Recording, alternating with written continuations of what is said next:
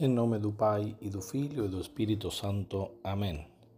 Sou Padre Andrés e hoje vamos a meditar o Evangelho de San Mateus, capítulo 2, versículos del 13 al 18.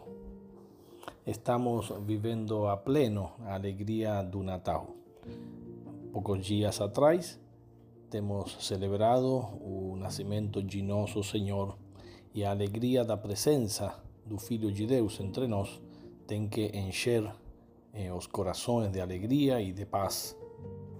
Tanto é assim que essa alegria tem que transbordar que a igreja extende esta celebração do Natal durante os oito dias que seguem ao nascimento de Jesus, o que chamamos a oitava de Natal. Tão grande a alegria por, pelo nascimento de nosso Senhor que não é suficiente um dia, sino que é preciso estender durante oito dias essa alegria que invade o nosso coração pelo nascimento do Redentor. Mas essa alegria é uma alegria que não é mundana, sino que é a alegria da salvação. Por isso, eh, as pessoas muitas vezes mal entendem e extrapolam a maneira em que se deve festejar o nascimento de Jesus e se cometem tantas coisas e tantos excessos, seja na comida, na bebida e em outros pecados, sendo que Jesus vem libertar das amarras do pecado e não vem amarrar mais ainda.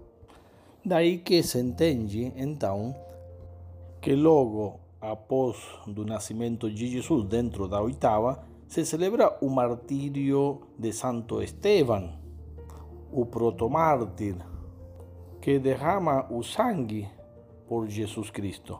E hoje, três dias depois do, do nascimento de Jesus, a igreja coloca a celebração justamente dos santos inocentes, as crianças que entregaram a vida em lugar de Jesus. Mas que maneira de celebrar é essa? De o nascimento de Jesus e já estamos vendo o sofrimento dos mártires, a perseguição dos cristãos, a morte dos santos inocentes. Isso já de entrada nos mostra qual é o caminho que nosso Senhor, o menino Jesus, vem nos mostrar para alcançar a salvação. O caminho da redenção sempre está ligado ao sacrifício da cruz. Quem queira seguir a esse menino terá que negar-se a si mesmo, tomar a cruz de cada dia e segui-lo. Por isso, todo aquele que ama desordenadamente o mundo e seus prazeres e os pecados, certamente que encontrará en este menino un inimigo, como acontece no caso de Herodes, que con o anuncio dos rei magos que dicen que ten vindo de Oriente para adorar un menino, o novo rei dos judeus, Herodes fica perturbado pensando que esse menino vinha a tirar o reino temporal, sendo que Jesus vinha a dar o reino dos céus para ele. E Herodes também queria ver o menino Jesus. Ele falou para os reis magos que fossem com muita atenção e depois falassem para ele onde está esse menino, porque ele também queria ir adorá-lo. Sabemos a intenção de Herodes de querer matar o menino, por isso os reis magos avisados em sonhos para que voltassem por outro caminho para não se encontrar com Herodes. Herodes fica furioso e procura matar a todas as crianças mais ou menos da idade de Nosso Senhor. Aqui podemos ver que tanto os reis magos como Herodes queriam ver Jesus, mas uns era para adorá-lo e o outro era para perseguir-lo e matá-lo. Os evangelhos nos contam que José foi advertido em sonhos para fugir para o Egito. E a tradição nos conta que eh, a Sagrada Família passou por la cidade de Gaza, cidade onde hoje está sofrendo com tantas guerras. E justo aí nós temos a paróquia dedicada justamente à Sagrada Família.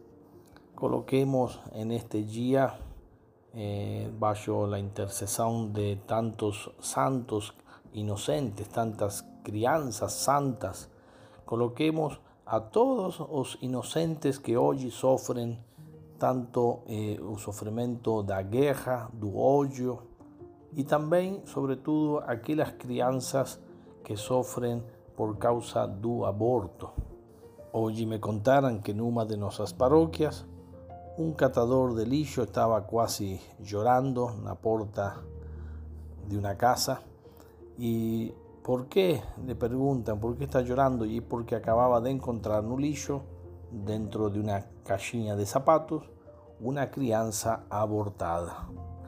Na pobreza, na simplicidade desse homem se pode ver las lágrimas de que tantos inocentes hoje continuam sendo vítimas do ódio, do egoísmo, pensando que um menino vem tirar a nossa felicidade, vem a tirar nossas comodidades, vem atrapalhar a nossa vida, dificultar a nossa liberdade. Muito por o contrário, o menino que nasce é aquele que vem trazer o verdadeiro sentido à nossa vida.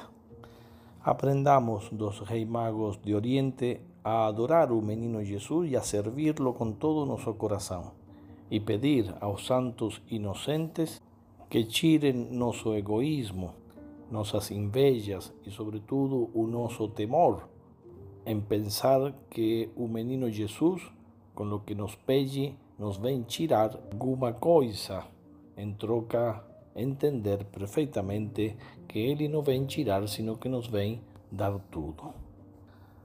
Tengan todos una feliz oitava de Natal y un feliz Ano Novo. Ave María Purísima, sin pecado concebida.